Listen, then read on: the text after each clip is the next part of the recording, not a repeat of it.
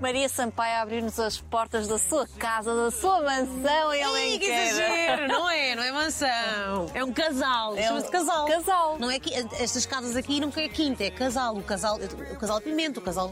Aqui era o casal da Barroca, é tudo casais, que se chama. Alenquer. Alenquer. O melhor sítio de Portugal, a seguir aos Jerez. Tenho esta dificuldade, não sei, não sei escolher. Jerez é sempre difícil. É. Foi aqui que tu viveste a tua infância toda. Sim, noutra, noutra casal, não é? Não dizia quinta, mas é casal. Ah, mas sim, estive aqui até aos meus 10 anos e estava sempre cá, ao fim de semana, ou durante a semana, porque estava em Lisboa e vinha sempre e, e vinha todos os dias. O que é que é Alenquer para ti? Alenquer é a infância, é subir às. Era, para mim, lembro-me sempre de subir, subir às árvores. Eras Maria Ah, Rapaz? Muito Maria Rapaz. Muito Maria Rapaz. Tens Eu nada todos- a disso? Não. Não, não. Nada, a sério. acho que não. A sério, A que sério. Eu achava que tinha mesmo. Pá, andava sempre toda. Eu, eu- as minhas pernas têm milhares de cicatrizes que eu andava sempre, partia a cabeça Esfolada. 20 vezes, ah, andava sempre toda esfolada. Sempre foi Maria Rapaz. Mais nova de quatro irmãos? Uhum. Tudo rapazes. Uh, somos quatro e tenho mais dois irmãos de família de acolhimento que, não- que ainda não tinha falado contigo, são como família, são como irmãos. Portanto, eu, eu digo que somos seis, quatro de- do ventre da mãe, mas depois temos dois irmãos, a Isabel e o Nuno, que foram, vieram para cá muito cedo e foram família de acolhimento e são família também. Portanto, somos, na verdade, somos quatro raparigas e dois rapazes. E aqui faz aquela vida de ir a comprar o pão ao, ao mercado local.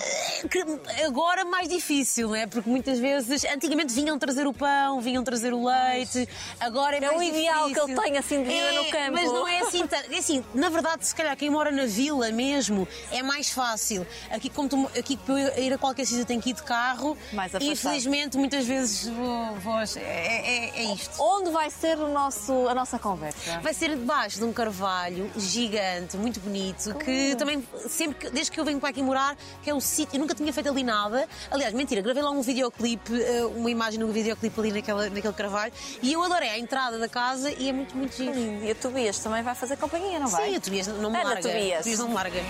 Bora.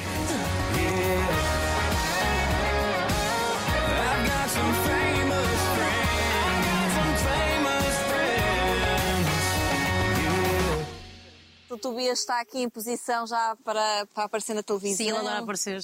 Tens o Tobias há quanto tempo? Há acho que 12 anos. 12 anos. Sim, ele parece um puto, mas já é um. Mas um é cota. muito fofo. Olha, instalados aqui em Alenquer, já me falaste um bocadinho desta tua ligação à terra. Foi aqui que começaram os teus sonhos? Achas que vão ser aqui que vão terminar? A quase certeza. Eu vim para aqui morar agora há 4 anos. Eu já não vivia cá. Vivia em Lisboa, vivi na linha, na linha de- Cascais. Depois voltei para Lisboa e na altura que casei. ah, tiveste a necessidade de se calhar pensar numa casa maior, de sair da cidade e se calhar voltar às minhas origens. Então há 3, 4 anos antes de casar, o Gonçalo disse, bora, podia, imagina, o meu marido podia dizer, olha, não quero, não quero ir para o campo, adoro estar na cidade, não quero sair. Ele alinhou e nós viemos para cá. E isto é a melhor coisa e aconselho a toda a gente, eu digo a toda a gente agora de Lisboa, tipo, saiam de Lisboa e vão para o campo. Ainda por cima aqui estamos a, estamos a 25 minutos de Lisboa. Às vezes o, o trânsito, no trânsito demoras o mesmo se morar na cidade. E eu aconselho toda a gente a vir para o Conselho de Alenquer e para todos os conselhos aqui à volta de Lisboa. Também tens uma ligação ao- aos Jerez. Ao Jerez, sim. Eu desde pequenina, imagina, eu cresci aqui muito perto desta quinta, aqui a 10 minutos, até aos 10 anos. Depois, aos 10 anos, o meu pai restaurou, fez aqui esta casa e eu vim para aqui morar. E todos, todos os Natais, Páscoas, Verão, o meu pai tem, tem uma casa de férias no Jerez ah, e os meus tios todos fizeram, ninguém é de lá, basicamente são todos alentejanos que fizeram, o meu pai comprou lá um terreno. nada comum. Nada comum, imagina, ah, o meu pai adorava os Jerez desde sempre, a primeira vez que foi, um alentejano chega ao Jerez é do género, uau, o que é isto? É nada a ver com o Alentejo. E então ele decidiu comprar lá um terreno, depois convenceu os irmãos todos dele a fazerem casa e os primos e, e amigos dos primos, então temos quase uma aldeia de alentejanos, porque o meu pai é alentejano, ah, ali no Jerez. Então eu, eu, eu sinto que tanto o Jerez como o Alenquer Fazem ah, parte do teu casa. coração. Sim. Estava a falar em sonhos e se acabariam aqui em, em- Alenquer ou não, porque tu primeiro és muito sonhadora. Muito. E, e- e corres atrás dos teus sonhos. E isso levou-te até aos Jerez na pandemia, É verdade. quando te viste sem trabalho.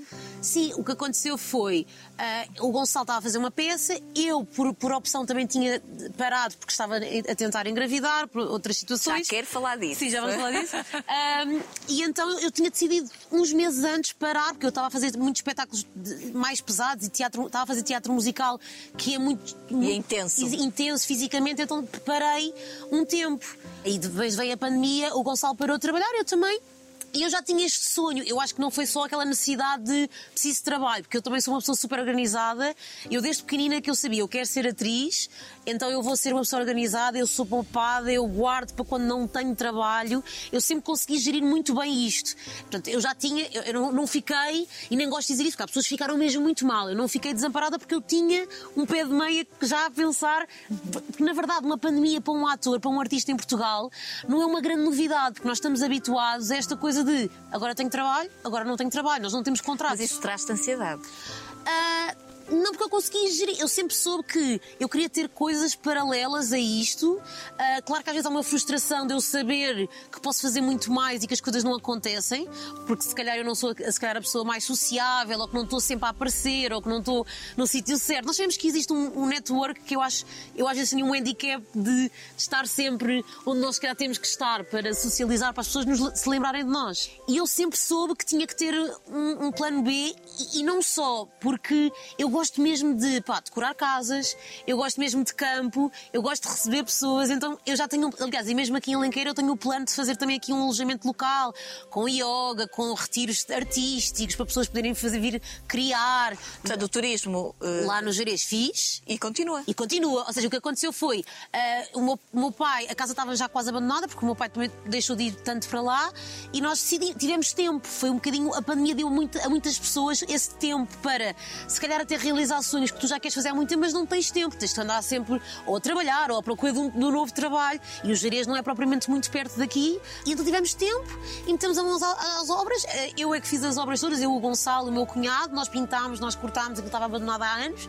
E abrimos logo em agosto e o Jerez, felizmente, agora com a pandemia, as pessoas começaram a dar valor ao que temos em Portugal. Mesmo. Pá, e o e começámos a sempre viajar muito, muito cá dentro. cá dentro. E o Jerez é lindíssimo. Aliás, toda, vão ao Jerez, não só à minha casa. Temos aqui vários ao- convites. Vão ao Jerez, Vão ao Alenquer. venham ao Alenquer. Sim.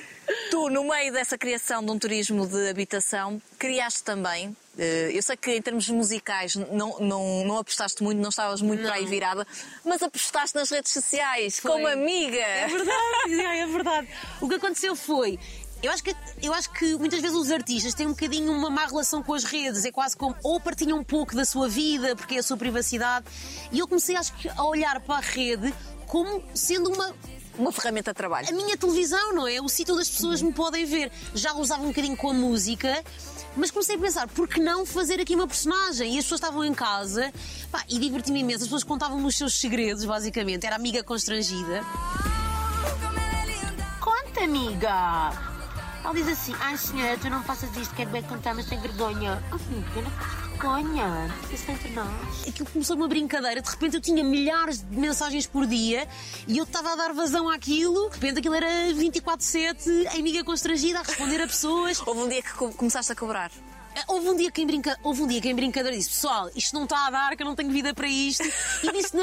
Eu tenho uma casa no Jerez para, para pintar. Exato, eu disse, olhem, eu na brincadeira disse, querem ajudar, então eu tenho aqui o MBA. E na brincadeira pus a ver, a ver, no fundo também fazer conteúdo. Se as pessoas me dessem um euro, eu já ia ficar contente. Mas é as pessoas... justo. E eu pus o MBA e recebi um euro, e depois um euro, e depois um euro. E de repente tive, ok, isto se calhar podia ser. E acho que Portugal tem muito este medo do, do crowdfunding, por exemplo. Nos Estados Unidos toda a gente quer fazer cinema, os miúdos juntam-se fazem um crowdfunding. Ah, para ajudar alguém que precisa, fazem um crowdfunding. E em Portugal nós temos um bocadinho esta coisa de pedir, eu não posso pedir. Mesmo nós no trabalho, ah, o network Estados, eu estive nos Estados Unidos um tempo, é muito mais normal. Aqui parece tipo. Ai, é um Temos bocado- vergonha. Temos vergonha e vou pedir e vou ser o coitadinho e a cunha. E as pessoas têm esta coisa, ah, ela está lá por cunha, sabes? Há sempre esta coisa de. Sentiste isso? Ah, eu não, eu não sinto isso, mas, por exemplo, agora que que eu voltei à televisão e que por acaso as pessoas perguntam, ah, mas agora foi a Cristina que me pôs na televisão, por exemplo. Eu, eu não sou amiga, tipo, não sou. Não, não, Não vais à casa da Cristina. Não vou à casa da Cristina, mas aconteceu trabalhar com ela e felizmente ela reconhece o meu talento, espero eu, e chamou-me para. não- claro que não é só a Cristina que manda, as pessoas acham que a Cristina é que decide tudo. E essa coisa em Portugal, eu estou sempre a.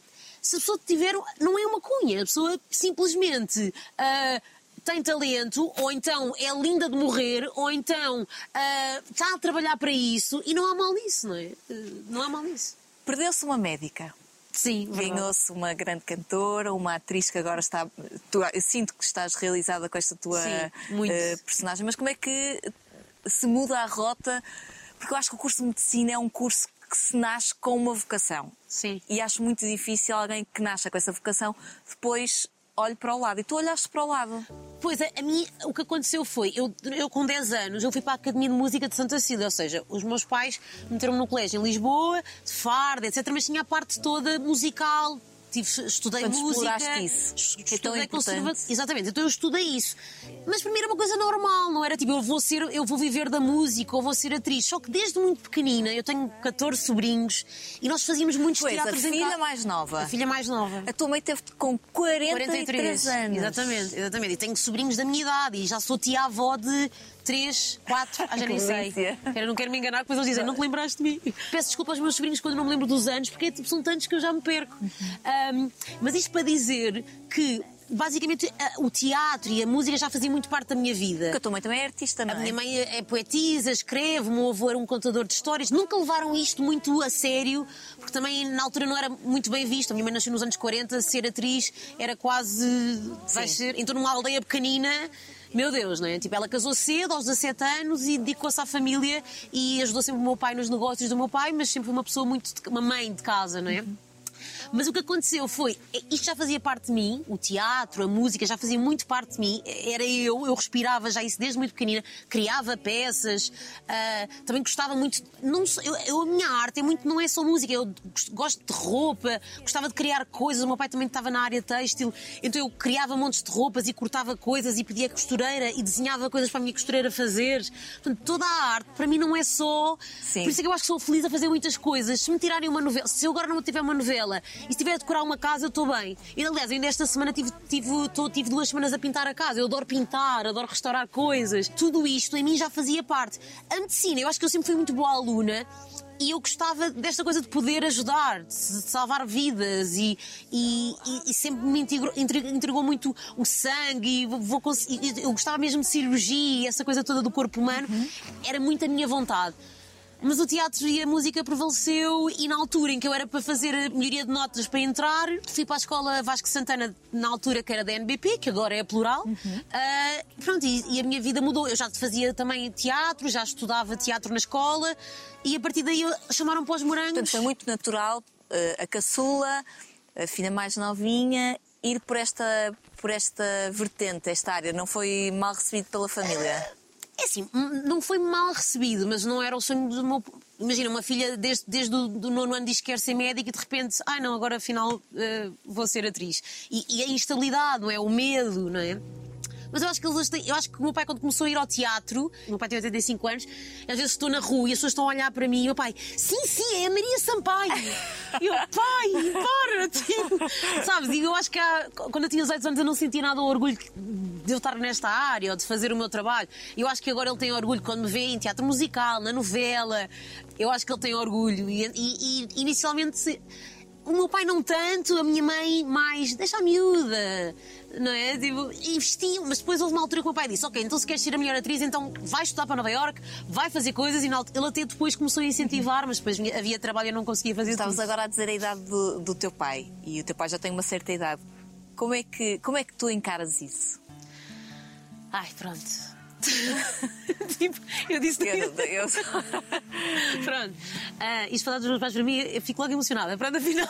deve- de certeza que, que eu acho que nós com a nossa idade e nós temos a, tu és um ano mais nova do que eu, já começamos a perceber que, que a vida não é para sempre.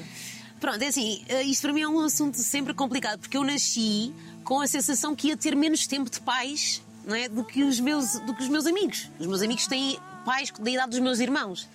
Ah, e eu, eu acho que também foi por isso que eu voltei para o Alenquer. Eu moro ao pé dos meus pais e. sei lá, ai meu Deus. Ahm, e o que eu mais quero, imagina, o trabalho para mim, isto é uma coisa que o querer ter trabalho, o querer, o querer ter uma qualidade de vida, para mim é sempre a pensar eh, que eu, não, eu nunca na vida vou pôr os meus pais num lar e já começo a pensar nisso. Um dia eles podem não ter capacidade para, para, para mobilidade e, e eu quero muito ter a capacidade para ter uma enfermeira em casa se for preciso, para ter tempo com eles, para, para não, para não. Sério, eu acho que a coisa. Eu não, eu não julgo quem o faça porque não tem outra forma, não é? Mas é das coisas que mais me aflige é ver como às vezes em Portugal tratam as pessoas mais velhas e pronto, e é isso. E eu tenho muito medo e começo a pensar, claro, que cada vez que eu estar com eles. Hoje de manhã estava a dizer isso à minha mãe. Eu estar aqui a viver com eles e poder almoçar com eles agora é um privilégio. É um luxo. E é um tempo que eu sei que estou a viver. Que eu acho que quando eles forem eu não vou estar aqui. Ah, estás a ver? Que eu Estás não vou- linda, não é Que eu não vou estar. Que eu, eu sei que vivi o tempo com eles necessário e quero imenso viajar e passo a semana se calhar vou com eles para os Jerez e faço coisas com os meus pais.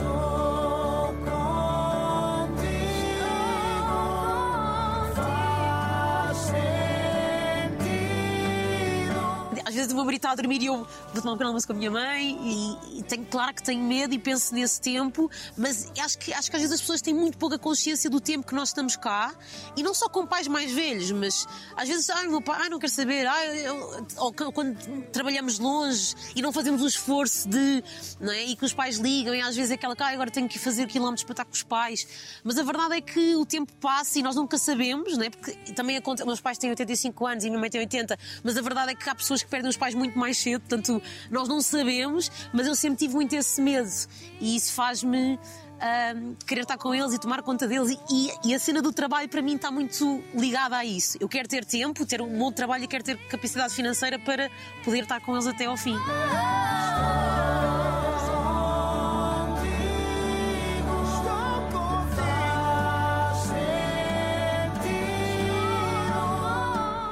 Eu disse que não ia chorar, mas afinal. Mas aos morangos com açúcar, porque foi aqui que o público teve contacto contigo e tu tiveste uma personagem eh, e ao longo da tua vida tens mostrado isso, porque as pessoas já te reconhecem por eh, seres, eh, pegares na bandeira de, de alguns assuntos que tu achas importantes Uhum. para a sociedade. E tu foste, eu não sei se foste a primeira lésbica. Acho que não fui a primeira. A primeira acho que foi a Sofia Aparício, mas fui a primeira numa série juvenil. Juvenil, Exato, ok. que, que faz a diferença. Se é? chamava Liliana. Liliana. Então, o que estás aqui a fazer? Não estavas de férias? Estava. Olha, vou-te contar, estive no Brasil com os meus pais. Foi espetacular. sério? Bem, mas isso deve ter sido maravilhoso. Gostaste? Como é que tu, porque eu sei que tu eh, não foi na primeira série que tu apareceste, Foi na segunda, Na sim. segunda. E tu disseste aqui, estavas em família e disseste eu vou, Sim. vou eh, participar nos Brancos com Açúcar. Os teus irmãos gozaram Sim, obviamente. imenso comigo, tipo, está bem, está bem, sim. E como é que foi abraçar este projeto? Porque isto teve aqui um impacto social muito grande. Teve, teve. Uh, no início, eu, tenho- eu acho que isto- temos que cont- contextualizar. Isto foram foi há 17 anos. uh, e os miúdos hoje que têm uma liberdade, não havia essa liberdade. Imagina, eu tenho amigos que hoje são gays que eu, há, há 17 anos eu nem sequer sabia que eles eram gays. Porque eles não se mostravam gays na altura. E quando eu fiz de lésbica, até os meus pais ficaram um bocado assustados, porque era uma coisa que o meu pai tinha medo que eu até fosse, eu fosse sofrer preconceito, sabes? E a verdade é que eu na rua. Eu vivi, depois vivi no Porto há algum tempo e nas de férias, no Algarve, toda a hora era olha a fofa, olha a sapatona. E eu só era a atriz que estava a interpretar, mas dava para perceber o, o quanto as pessoas, aquilo meio que mexia com as pessoas. E não era a Liliana, nunca me chamavam, tu és- adoro a Liliana dos Morangos. Ah, era sempre a fofa, a sapatona, coisas sempre, a camionista, coisas sempre muito apreciativas, sabes? E a forma como, como o diziam. Então, os teus amigos também são todos profissionais. Quase todos. Bem, estou impressionada. Claro que teve o outro lado da moeda que é, eu tenho, até hoje tenho pessoas e jovens que na altura eram jovens que só perceberam que eram lésbicas e gays por causa daquela personagem. E há sempre estes dois lados, não é? Eu perdi um monte de cenas contigo. Ai, fizeste tudo à primeira. É verdade. Mas achas que é bom? É ótimo, quer dizer que és boa nisto? Mas para mim foi um prazer. Eu depois também estudei, estive a falar com, com, com pessoas, com pessoas que viviam na pele, na- jovens que viviam isso na pele, e havia muito preconceito na altura. E acho que essa mudança foi feita. É necessário fazer, imagina, nós fizemos morangos, mas nunca houve um beijo, por exemplo, porque era impossível gravar um beijo lésbico naquela época. Hoje em dia já vemos muito mais em séries e, e já vemos em publicidade. E, e- mas ainda é necessário. Às vezes as pessoas acham que não é necessário, mas em Portugal continua a ser muito necessário. Muito mesmo. Tanto essa como outras lutas que temos que continuar a fazer. Lutas essas que tu abraças, porquê? Porque hum, vão sendo temas eh, que te vão tocando. Por exemplo, o racismo. É assim, eu há pouco tempo falei sobre isto. O racismo, claro que os temas que vão-me aparecendo são temas que estão muito presentes na minha vida. Eu casei com o Gonçalo, o Gonçalo é negro, e então eu, eu, eu acho que o problema em Portugal e deste privilégio branco que muita, a maior parte dos brancos não tem a consciência que existe, é porque nós não vivemos. Nós não temos nunca ninguém, uma família, não temos uma família muito perto negra que está a passar por essa dificuldade ou por esse preconceito. Nós não vemos eu, eu tenho muitos amigos que pensam, "Pá, é impossível. É impossível um segurança andar atrás do teu marido no supermercado, achar que ele vai roubar. Isto acontece constantemente. E depois, quando tu tens isto, quando começas a viver isto, ou imagina. ah, alguém me cumprimenta e, e- e fala comigo e com um amigo meu, mas calhar o Gonçalo não, não, tem, não fala tanto, ou por uma questão social. Isto acontece, é uma coisa que, que é muito mais escondida do que parece ser. Inicialmente, até o Gonçalo dizia: ah, eu às vezes eu reparava e ele, ah, não, não ligues, tipo, não ligues. Mas já aconteceram coisas de ah, polícias mandarem parar o Gonçalo e perguntarem se o carro é dele, porque ele tem um, carro melhor, não é? Ou, ou batem-lhe com o carro e ele, acha, ele é, sempre, é sempre o culpado, ah, vai entrar num, num festival e revistam-no e tinha o meu e revistam-no, nós, ninguém revista ninguém num festival a abrir coisas, a abrir carteiras. Eles abriram a carteira e viram o meu cartão. Dizendo, quem é este cartão? Dizendo, como se ele tivesse roubado um cartão.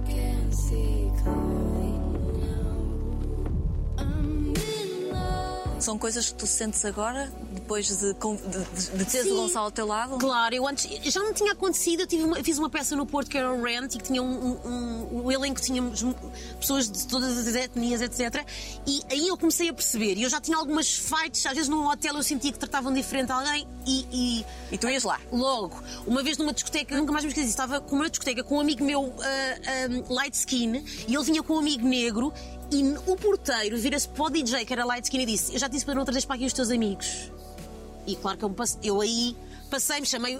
Eu sempre fui essa pessoa. Tipo, eu não consigo ver este tipo de coisas. Consegues fingir que não ouves? Não consigo. Pronto, e isto acontecia, mas eu achava que era uma coisa tipo: este, esta pessoa é racista, mas o racismo, as pessoas. O, o branco tem muita dificuldade. Eu acho que às vezes o mais fácil de dizer é que eu, é, em vez de eu assumir, é, é pensar: será que eu sou racista sem querer? E isto é, o é um, é um trabalho que nós todos temos que ter.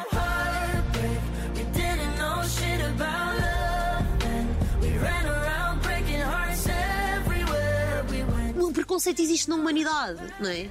Imagina, se, se aparecer aqui uma pessoa com mau aspecto a correr, eu vou achar que a pessoa vai me roubar. Percebes? E que se calhar nós estamos habituados a achar que negros ou que andam com roupa de hip ou não sei o quê vão ser assaltados. Se ele estiver a correr em direção a mim, eu se calhar vão-me assustar. Isto é um preconceito que nós temos. Se for uma velhota, branquinha, de cabelo branco, se calhar não, e se calhar ela pode me estar a roubar.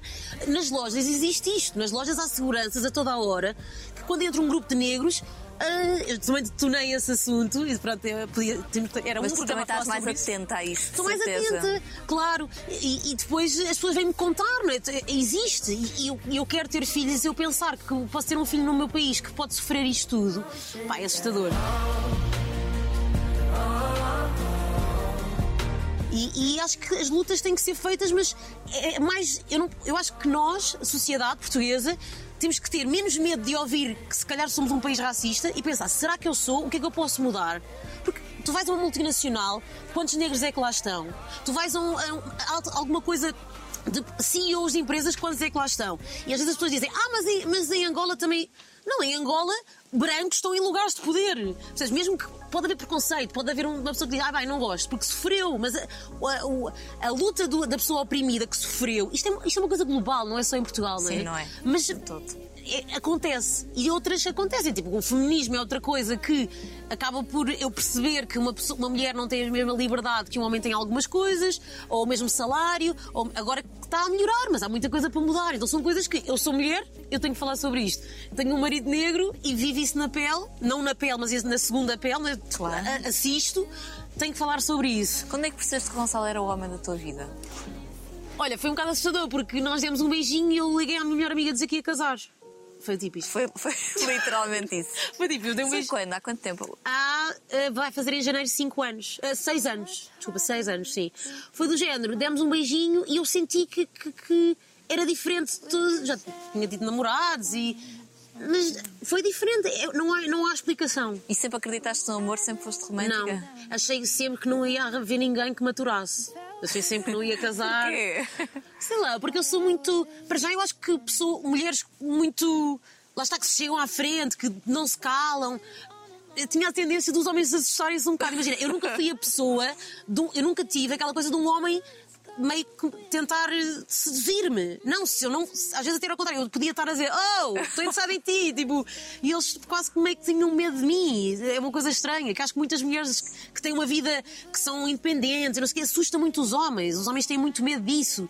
E não sou. Isto, e aí temos outro preconceito. Exato. Também. Isto, isto, isto, é, isto é o que o feminismo tem de hoje, porque há feminismos de, de antigamente que mudavam, eram outra coisa, mas hoje isso é uma luta ainda, não é? Dos homens aceitarem isso. E mesmo nós, se calhar, também, nós mulheres, também temos que, se calhar, também ficar mais leves, que, que esta coisa de nós também trabalharmos tanto e queremos ser independentes, também temos liberdade. E o feminismo não é tipo, eu tenho que ser independente, se quiser estar em casa e ser dona de casa, está tudo bem, não é? Mas eu acho que tinha, achava sempre que não, havia, não ia haver homens que me aguentassem.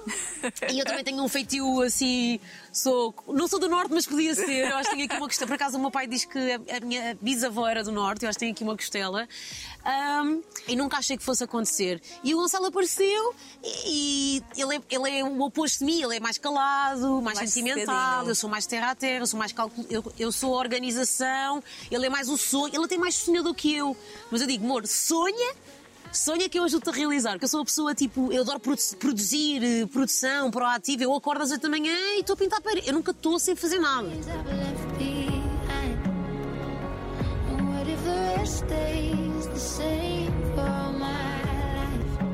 Não é estar no sofá sossegada. Quer dizer, eu, eu, eu percebo, eu preciso muito disso, não é? Eu acho que chego à noite, sou aquela pessoa que adorme, começa a ver uma série, agora estou a ver uma série e demoro tipo um mês a ver a série porque adormeço logo no passado 10 segundos já estou a dor- a dormir, mas porque acordo cedo e sou proativa. Mas gosto muito de estar no sofá.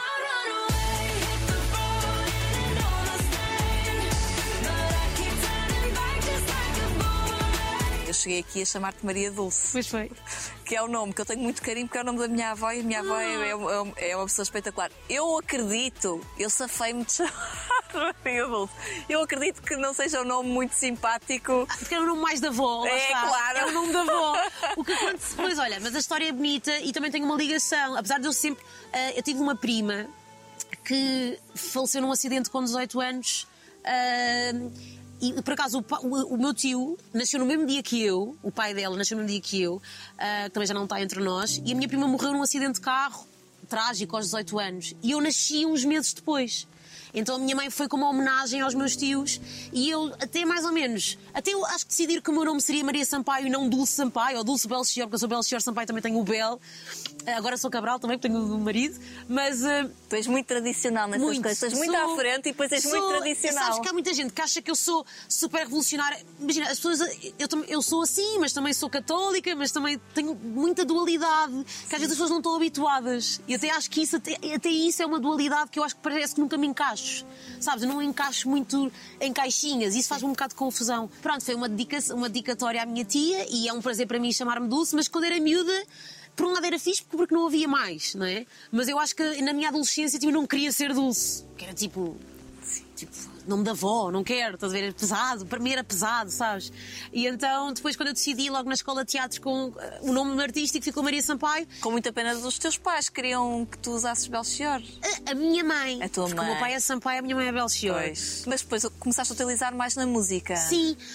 Em, em Bel. Em não é? Bel, sim. O Bel veio do Belchior, foi do género homenagem à minha mãe. Eu estava a produzir em inglês na altura e, ele- e os americanos estavam a produzir um álbum e disseram: Ah, Maria é muito comum, bora arranjar um nome. E ficou Bel Sino, Bel de Belchior e pronto. Há pouco estávamos a falar de um tema que, que me parece interessante, não só porque a sociedade, é, lá está, é um dos temas que não se fala muito e, e às vezes quando as mulheres trazem o tema à, à tona, acaba por fazer bem às outras. Exato. E, e- e eu quero falar de um tema que eu sei que é sensível para ti, mas que faz todo sentido.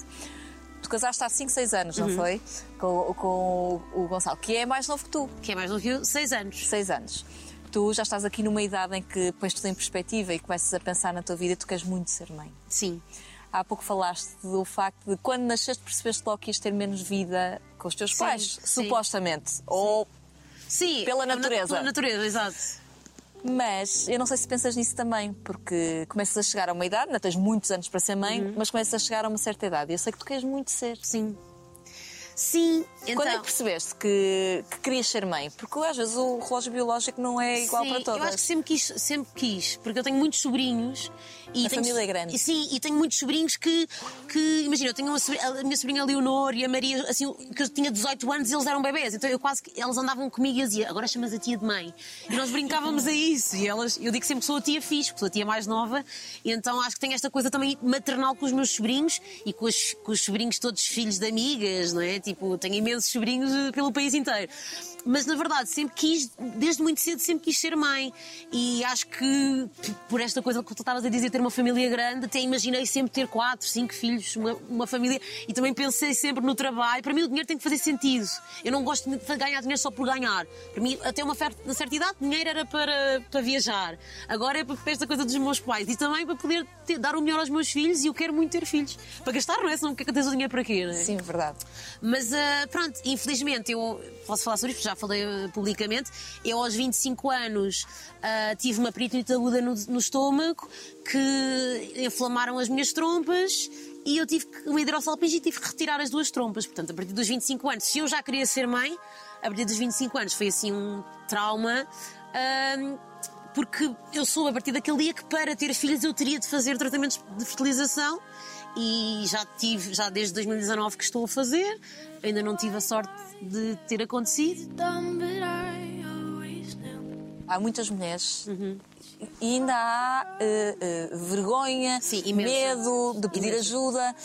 Eh, esses tratamentos, que são tratamentos, muitos deles caros e, e que não são para toda a gente, Sim. e que têm um impacto brutal na mulher, Sim. hormonal. Hormonalmente é desgastante, há o aumento de peso repentino, das hormonas, que nós, isso também é outro assunto que podemos falar, que a mulher tem este problema de termos de estar sempre a encaixar num padrão e se engordamos um bocadinho já nos estamos a sentir mal, porque somos sempre objetificadas e temos que ter um padrão. Isso, isso é outro assunto. É outro Que eu, por acaso, tenho falado bastante agora nas minhas redes. E, e- e tudo isso, de nós, esta coisa que nós crescemos numa época que tínhamos que ser todas magras. Magras, é- é- até em televisão existe isto, e eu tenho falado sobre isso. Há a coisa de engordar, não é? Há a coisa de ficares dilatada e estás a tentar. E estás num sonho, não é? Estás a tentar, ok, estou a fazer isto por um objetivo. Depois há as perdas, depois há as hormonas que te fazem, é como se estivesses sempre grávida, não é? Tipo, hormonalmente ficas, ficas carente, ficas chorona, Instável. instável. E depois as perdas é o pior, não é? Porque. Imagina, num tratamento, eu- no meu caso é FIV, mas se for inseminação artificial, ah, além do preço, que, que no meu caso eu, estou no- eu, eu decidi ir para o público até não ter direito a ele e neste momento até estou ah, com amigas. Eu fiz um grupo, tenho um grupo com 150 mulheres que estão a passar por isto. E há, se precisares. Sim, isso é muito bom. O que aconte- Então vou explicar. O que aconteceu foi, o primeiro ano eu não contei nada a ninguém. Porque lá está, esta coisa de tabu, não falar. E às vezes é aquela coisa, publicamente até podem mais energia. Sabe aquela coisa, se ninguém, sabe- se ninguém souber, também ninguém, Ninguém estraga, estraga. essas coisas, não é? Mas eu acho que algumas seguidoras minhas, houve um dia que eu falei sobre esse assunto do público. Do género, sabiam que no público uma mulher só pode fazer três tratamentos para engravidar, não tem direito a mais? Ou ou, ou falei que, que, que até só dá até uma certa idade. E, e houve pessoas que disseram Maria, estás a passar por isso, estás devias falar porque ias ajudar muita gente. Pronto, e a partir dali eu comecei a pensar naquilo, acho que naquela altura eu não conseguia, estava a lidar com a minha dor e não estava preparada para lidar com a dor de outras pessoas, mas depois eu falei e foi, e foi super eh, acolhedor para mim, porque de repente começaram a aparecer imensas mulheres. Nós temos um grupo de 150 mulheres que se apoiam todos os dias umas às outras. Onde? No Facebook? Uh, no, te- no Telegram, ou seja, eu tenho um link que, que envio e estamos a festejar as vitórias e a apoiar as tristezas e as perdas e umas conseguem, porque também há muita coisa que quando alguém sabe que uma mulher está a passar por isto, por exemplo, acontece muito, uma mulher que engravida depois parece que não quer contar àquela que está a tentar há muitos anos que engravidou, mas não, nós ficamos felizes, tipo, quer dizer, eu não vou ficar infeliz porque alguém engravida, pelo contrário, dá-me esperança e, por exemplo, pessoas que estão a passar por isto dão imensa esperança quando alguém consegue engravidar. Mas é doloroso, é. Só que eu sou uma pessoa muito prática. Quantas e- vezes já tentaste? Então, eu já fiz ah, seis introduções de seis embriões e ainda não aconteceu. Agora estou numa fase de pausa, porque eu preciso dessas pausas. Há pessoas que fazem seguidas ah, e vou tentar perceber o que é que se passa, porque é que não está a acontecer. E como é que partes para mais uma tentativa? Eu- não sei, eu, eu- o que aconteceu? Eu parei e depois comecei a novela. E na novela foi do género: queres trabalho, mas queres engravidar, mas queres continuar a trabalhar e também não queres. que- agora que eu voltei à televisão, não quero não quero parar, não é? Ah, e depois esta coisa da mulher que também existe, é? de, de queres engravidar, mas não queres perder o teu trabalho, porque se eu estiver grávida, se calhar não vai acontecer. Apesar de eu acho que podem contratar atrizes grávidas até para personagens, mas. Mas eh, eu tive uma pausa inicial, depois fiz um novo tratamento. O, tratamento é doloroso, tens de fazer injeções àquela hora, gravações e fazer injeções. Fiz e depois tive outra perda e eu preciso sempre de quase um. É um luto, na verdade. Porque para nós é sempre uma perda, é sempre.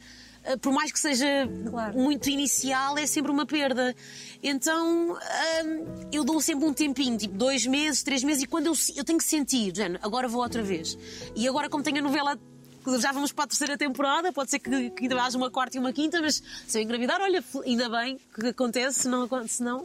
Desculpa se invado muito, mas eh, falar deste tema eh, que é muito difícil para as mulheres, eu acho que tudo fica mais fácil ou mais leve ou mais reconfortante se tivermos o homem certo ao nosso lado. Sim, é verdade. Os homens neste processo, eles, sof- eles sofrem muito em silêncio, ou seja, às é vezes isso que há, sentes Gonçalo? há um eu falo com todas as outras mulheres e todas Sim. falamos um bocadinho sobre esta coisa do homem. Ah, o homem às vezes é um bocadinho posto de lado neste processo, mesmo que, que seja problemas dele também ou não.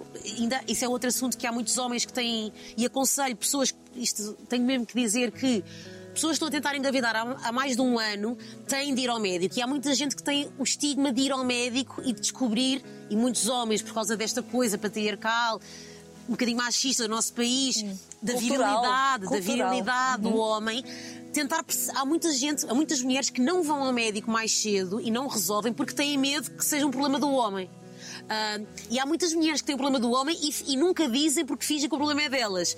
E não há mal nenhum. Homens deste país, isto é um problema que atinge imensa gente e é muito mais natural do que E parece. cada vez mais nas, nas sociedades Há imenso. modernas isto Só vai que acontecer. ninguém fala, é um tabu e eu acho que o importante é as pessoas falarem, porque há muito mais do que nós imaginamos. Não é? Eu tenho 150, mas se calhar depois desta entrevista vou ter mil tal no Telegram para falarmos sobre o assunto. Mas a verdade é que o homem sofre muito no silêncio, porque a perda não é ele que leva as hormonas, não é ele que leva que tem a perda física, não é? Mas é preciso, e, e aconselho todas as pessoas que estão a passar por isto, ter uma ajuda psicológica ou espiritual que mantenha, porque já, já ter um casamento não é fácil, não é? Tipo, sustentar uma relação não é fácil. Nestes altos e baixos, não é? De hormonais, de. eu- eu, por exemplo, no início do meu primeiro tratamento, eu tinha vontade de esganar o Gonçalo em, em certos momentos, tipo, de não querer, de ter quase. Era ele que está ali, não é? As pessoas, e eu acho que tenho muito isso desde miúda. As pessoas que eu mais amo são as pessoas que mais levam com, com o meu mau feitio, não é? Ah, e, é- e não é fácil, por isso obrigada Gonçalo Ah, e, e obrigada todos aos- os Gonçalos. e a todos os Gonçalves que estão do lado das mulheres porque, e, e- e a verdade é que tentem aguentar ah, porque há muitos casais que se separam por causa destes tratamentos e de outras coisas, mas estes tratamentos às vezes separam Desgastam. uma família e, e às vezes só por causa disto e não por outra coisa qualquer.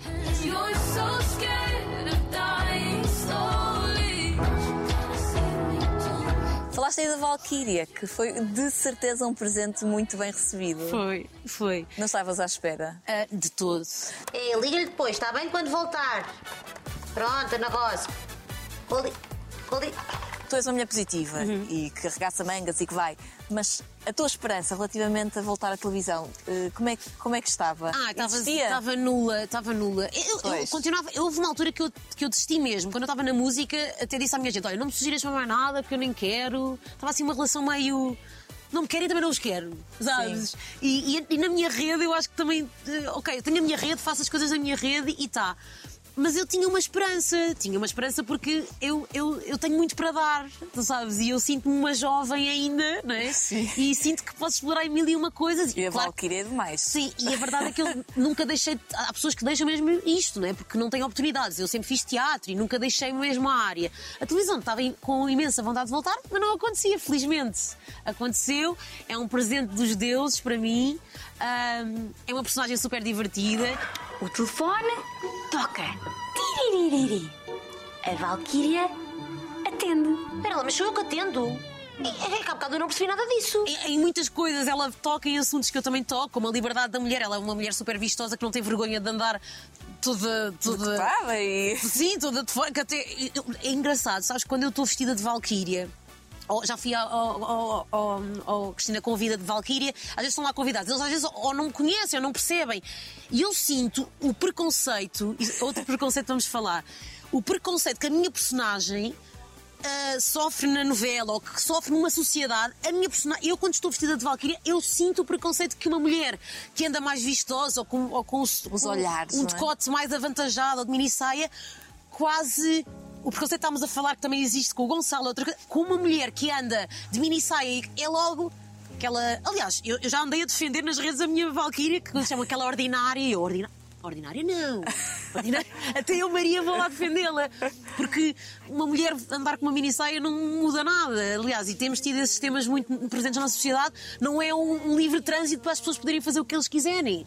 As mulheres taparam-se porque sempre fomos um bocadinho na selva o bicho que foi caçado e temos que ter muito cuidado. E essa é uma das coisas que as mulheres mais sofrem hoje em dia: é que um homem anda à vontade na rua e uma mulher. Eu estou com vestido, eu estou logo com um casaco. Todas nós, isto é. É verdade. Todas nós, não, não há uma. Aliás, eu, eu e, e- e muitas vezes as mulheres criticavam as que conseguem andar mais vistosas, tipo a Valkyria, mas a verdade é que eu hoje vejo ao contrário, ganda corajosa. Eu não era capaz de andar assim, porque pelos olhares, pelos piropos, porque com, com medo, não é? Sei lá. A verdade é essa. Até é cansativo e perigoso. Cansativo, é cansativo. e perigoso. É cansativo, é, é horrível. Tipo, uma mulher anda na rua e estás sempre. Se tiveres mini saia, estão sempre a olhar. Quer dizer, tipo, e acho que todas devem passar por isso. E- Tem sido meses bons. Ai, muito Tens bom. aproveitado bem. Sim, assim, eu, eu inicialmente não estava a gravar muito, agora estou a gravar muito mais. E às vezes estou sempre a dizer: produção, quero gravar mais, quero mais, escrevam mais, quero mais. E, e realmente está a crescer, porque eu estou com muita vontade, sabes? E a minha personagem sinto que tem muita coisa para. Para explorar. Há núcleos que eu ainda quero entrar, que ainda não entro. Ah, e é muito giro nós imaginarmos, tipo, a minha. A minha às vezes eu estou com a Herédia e estou a dizer: a minha personagem podia ser super amiga da Nelinha. Bora juntar as duas. E nós nunca contracenámos. Coisas assim que, que dá-te imensa, imensa pica saber o que é que vai acontecer. Agora estamos a acabar agora a segunda temporada de gravar. E eu estou tipo, o que é que vai acontecer? Quero saber, sabes? sabes? Tenho essa vontade de fazer. Coisas que nunca. É verdade, é engraçado, porque noutras novelas chegava um tempo e tu ficas tipo, sabes? Já chega. já chega. E nesta não, nesta nós estamos tipo, já divertimos imenso. A novela é super engraçada. Às vezes até quando eu vou em personagem, fui há, fui há pouco tempo ao, ao dois, a- às 2 às 10 em personagem, então estás ali a inventar como se fosse a Valkyria a ser entrevistada. É mesmo giro essa, essa diversidade que a TVI também tem trazido, esta junção da realidade e a ficção, ah, está a ser muito giro. E os meus colegas são inacreditáveis todos. Eu, eu- eu fico, eu podia ficar ah, ah, lá o dia todo a, ver- a fazer as minhas séries e a ver as cenas dos outros, porque é incrível. Esse ambiente bom sente-se. Yeah, é muito fixe. Se pudesses escolher, imagina, onde estar, como estar, daqui a dois anos, o que é que tu. Onde é que tu querias estar? Então, eu acho que vou continuar aqui onde estamos, eh, mas ah, eu gostava de continuar a fazer novelas. Talvez, uma, talvez agora a seguir à Valkyria gostaria de fazer algo muito diferente da Valkyria, não é? Para poder mostrar quão versátil eu posso tentar ser, é? Para- tenho- às vezes tenho um bocadinho essa coisa de eu faço sempre personagens tão fortes. Eu, por acaso, mesmo em teatro, eu faço sempre a má, faço sempre a, a rebelde, nunca faço a princesinha. Tal- Talvez pelos meus traços e pela minha voz, não é? E por Sim, um a minha maneira de falar, etc., leva-me sempre para aí. Mas eu gostava de fazer algo diferente, sabes? Mais profundo, mais dramático, se calhar. Ou não. Na, verdade, um ator está sempre aberto ao que vem. Mas eu gostava de explorar isso tudo, de continuar em televisão, claro. E claro, os gerês, continuar sempre a ir aos gerês quando eu conseguir e estar a gerir os gerês. E, e tenho um sonho também de fazer aqui algo aqui em Alenquer. E, e pronto, e filhos, se possível, daqui a dois anos ter filhos também pode ser. Oh. Nós vamos com, com certeza acompanhar e aquilo que tu disseste do teu grupo, 150 mulheres que estão aí a apoiarem-se umas às outras, provavelmente serão mais depois desta nossa conversa. Maria, estamos a fazer figas para que, que sejas muito feliz e obrigada. E agora quero conhecer um espaço aqui que é a adega. Sim, vamos, vamos lá. Pronto, vai- leva-me lá. Isto é muito giro. Obrigada, dá-me um abracinho. Não Não, mas viste, viste, Ah, caiu aquela ah, lágrima ok. atrás e não vou chorar. É por aqui? Sim.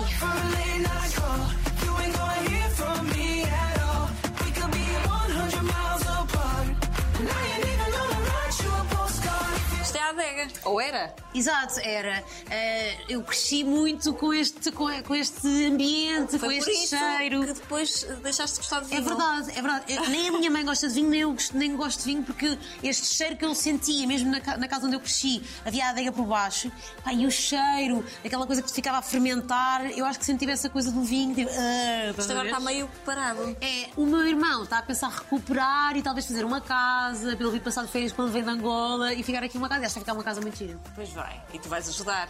Claro, vou ajudar nos tempos que eu tenho entre representar, entre gerês, entre pintar casas, entre restaurar peças, entre eh, fazer styling, Deus, entre gravar videoclipes, entre cantar. Tchau!